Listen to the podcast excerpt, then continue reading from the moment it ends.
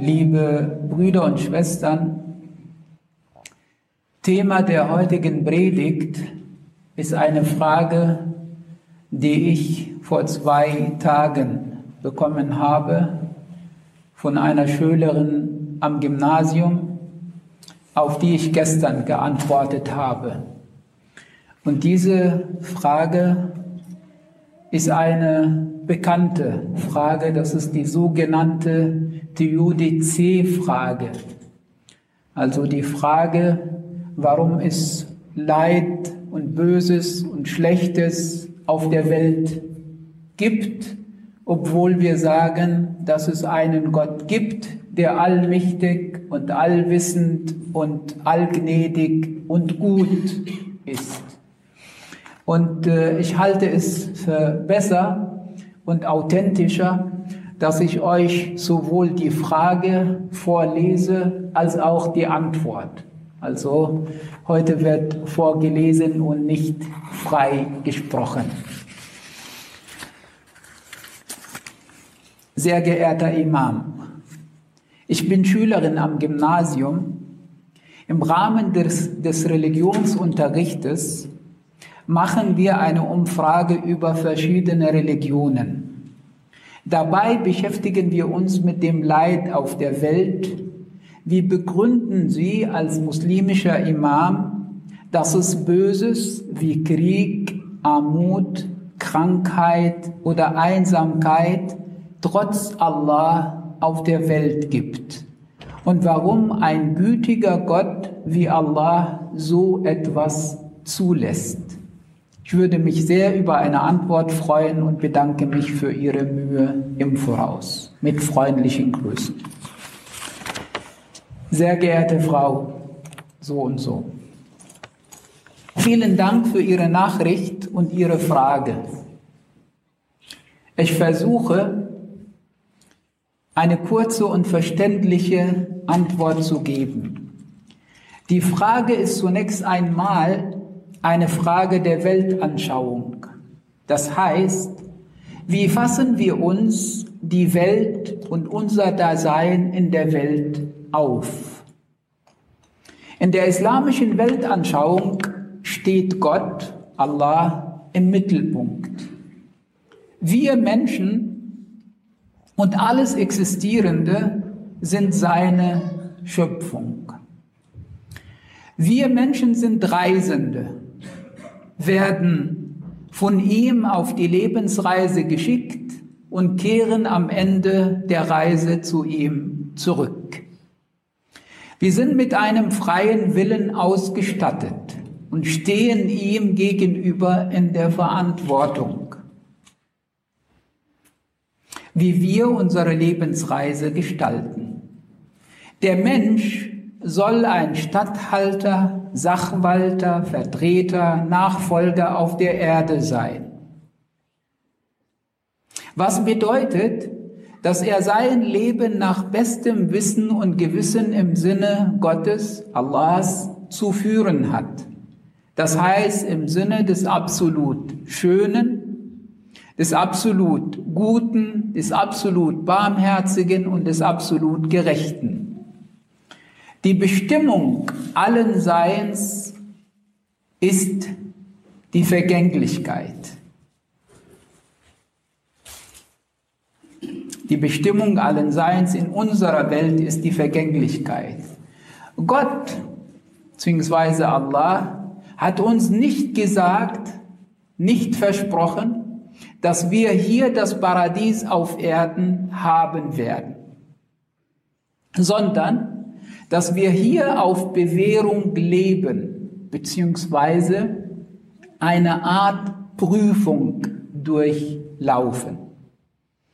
Nach unserem diesseitigen Leben kommt dann das jenseitige Leben mit dem Endgericht, wo Gott, Allah, seine absolute Barmherzigkeit und Gerechtigkeit walten lässt. Das Leid auf der Welt ist in erster Linie durch die Menschen verursacht, auch durch die, die sich die Frage nach dem Leid auf der Welt stellen. Dass Gott, Allah, das zulässt, hängt mit unserem freien Willen und mit unserer Verantwortung ihm gegenüber zusammen. Manchmal kann man das Leid als Prüfung auffassen, manchmal hingegen als Strafe für unser Handeln beziehungsweise als Folge beziehungsweise Konsequenz unseres falschen Handelns auffassen. Die Menschen werden durch das Leid auf der Welt auf die Probe gestellt, wie sie sich zueinander verhalten, ob die Reichen den Armen zur Seite stehen. Ob die Gesunden den Kranken helfen. Ob die in Sicherheit Lebenden den sich auf der Flucht befindenden einen Zufluchtsort gewähren und so weiter. Zu unserer Beziehung zu Gott, Allah, gehören zwei wichtige Tugenden. Geduld und Dankbarkeit. Auch hier müssen wir uns beweisen, ob wir bei Widrigkeiten des Lebens uns in Geduld üben, wissend, dass diese Geduld von Gott, Allah, belohnt wird. Und auch ob wir, wenn es uns gut geht, entsprechend Gott, Allah gegenüber dankbar sind.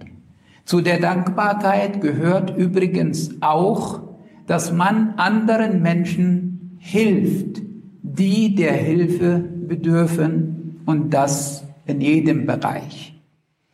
Zu diesen knapp gehaltenen Ausführungen können Sie gerne folgende Koranstellen in der Übersetzung nachlesen. Es geht, es geht um folgende Koranstellen. Einmal geht es um die Stelle 2,30, also um Vers 30 in der zweiten Sure Al-Baqarah, wo Allah sagt, وَإِذْ قَالَ رَبُّكَ لِلْمَلَائِكَةِ إِنِّي جَاعِلٌ فِي الْأَرْضِ خَلِيفَةً Also der Mensch als Statthalter, als Sachwalter, als Vertreter auf Erden, was eben bedingt, dass der Mensch sein Leben im Sinne Allahs zu führen hat hier auf der Erde. Und dann die zweite Stelle ist auch in der zweiten Sure, die Verse 155 bis 157. ولنبلونكم بشيء من الخوف والجوع ونقص من الأموال والأنفس والثمرات وبشر الصابرين und so weiter. Dort geht es eben, dass wir geprüft werden mit bestimmten Widrigkeiten des Lebens, mit äh, eben äh, Angst, mit äh, Verzicht oder Mangel äh, auch an, an lieben Menschen oder eben an, an äh, Früchten, an äh, also verschiedene Prüfungen und dort wird gesagt, aber überbringe den Geduldigen die frohe Botschaft. Das sind diejenigen, die, wenn ihnen etwas passiert, also wenn äh, sie auf Widrigkeiten im Leben sozusagen treffen, die sagen dann wahrlich, wir gehören Allah. Wir gehören alle Allah. Alles Existierende sozusagen gehört Allah und unsere Rückkehr ist dann auch entsprechend zu ihm. Und dann wird gesagt, diese werden gesegnet, diese werden recht geleitet und äh, denen wird auch eine Barmherzigkeit Allahs zuteil. Dann haben wir eine dritte Stelle, nämlich am Ende von der sechsten Sure, Al-An'am, wo Allah sagt, وهو الذي جعلكم خلائف الأرض ورفع بعضكم فوق بعض درجات ليبلوكم فيما آتاكم Hier an dieser Stelle werden die Unterschiede zwischen den Menschen angesprochen, beziehungsweise dass die Menschen auch jetzt verschiedene Stufen haben. Die einen sind reich, die anderen weniger reich, manche sind gesund, andere krank, manche sind wissend, andere äh, haben weniger Wissen und so weiter und so fort. Und da ist die Rede davon hier an der Stelle, um euch genau damit zu prüfen, wie ihr euch zueinander behält. Wie geht ihr miteinander um? Also diejenigen, die haben, geben sie denen, die nicht haben. Und das betrifft sowohl die Individuen, die einzelnen Menschen, als auch die Gemeinschaften. Das heißt, wohlhabende Staaten sind auch in der Verantwortung anderen Staaten, anderen Gemeinschaften gegenüber, denen es weniger gut geht, die in Armut oder in Schwierigkeiten leben. Das wird auch hier angesprochen. Dann haben wir die eine Stelle in Surat al-Anbiya, das ist die Sure äh, 21, dort im Vers 35, كل نفس ذائقة الموت ونبلوكم بالشر والخير فتنة وإلينا ترجعون. Hier wird genau explizit gesagt, wir prüfen euch sowohl mit Schlechtem als auch mit Gutem.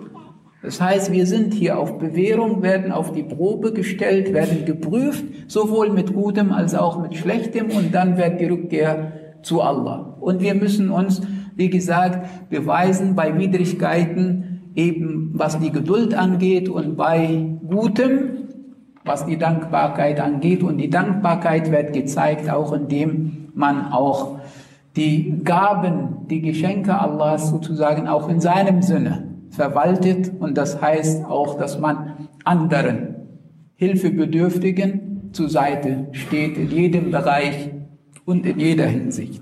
Und dann eine letzte Stelle, das ist in Surat Ar-Rum, das ist die mit der Nummer 30. Dort haben wir den Koranvers äh, Nummer 41 in dieser Sure.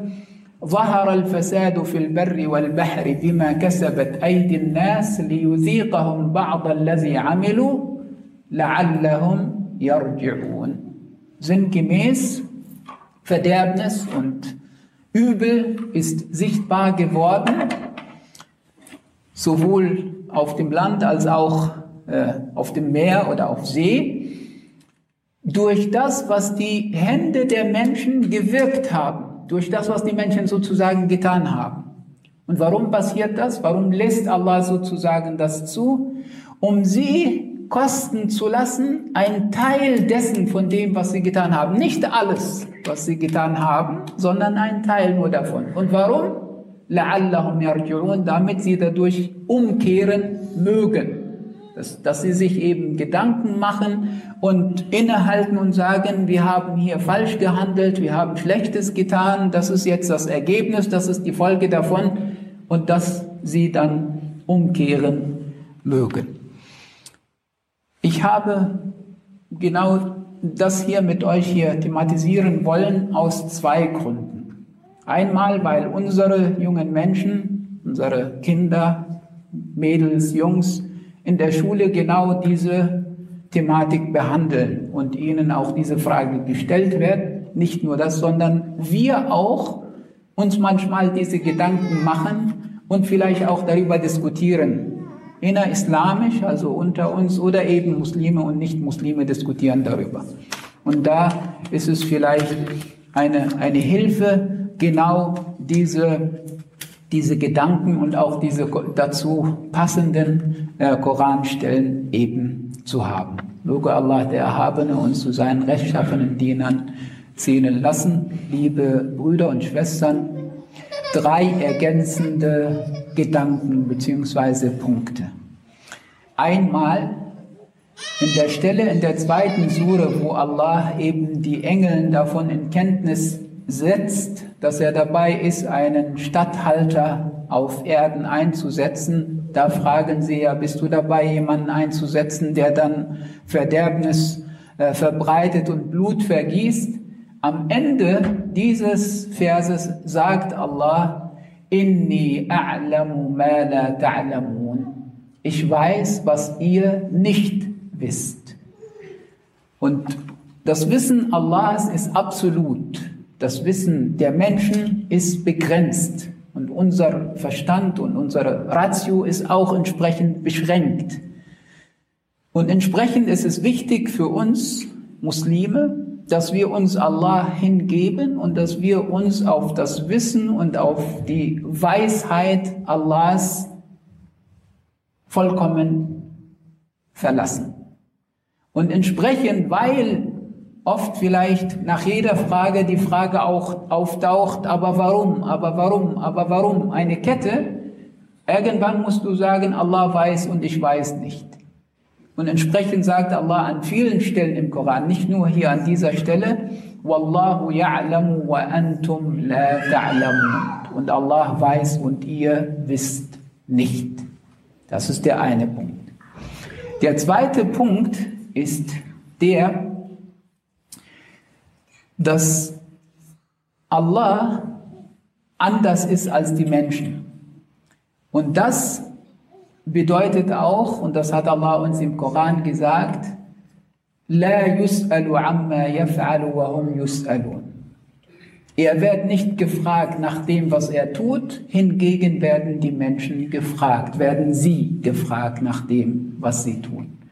Und entsprechend Allah, wenn er handelt oder etwas zulässt, es geht ja um seine Schöpfung, es geht um das, was er besitzt, alles.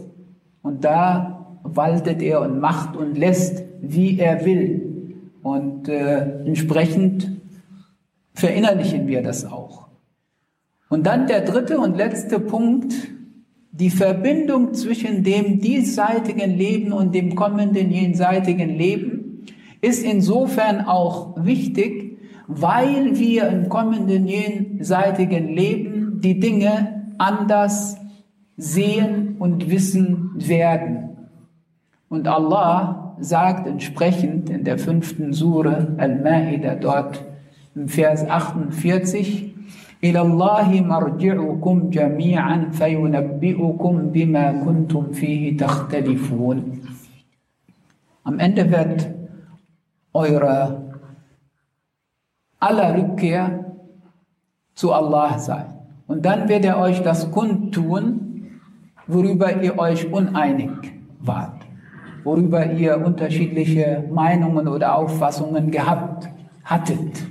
Und entsprechend, wenn wir Dinge hier in dieser Welt nicht endgültig sozusagen klären können, dann wissen wir, wenn wir zu Allah zurückkehren, werden wir dann äh, besseres Wissen als das haben, beziehungsweise bessere Antworten von Allah bekommen, als die, die wir versuchen hier in dieser Welt uns anzueignen. Möge Allah, der Erhabene, uns in unserem Glauben stärken und uns auf dem rechten Weg äh, befestigen und begleiten.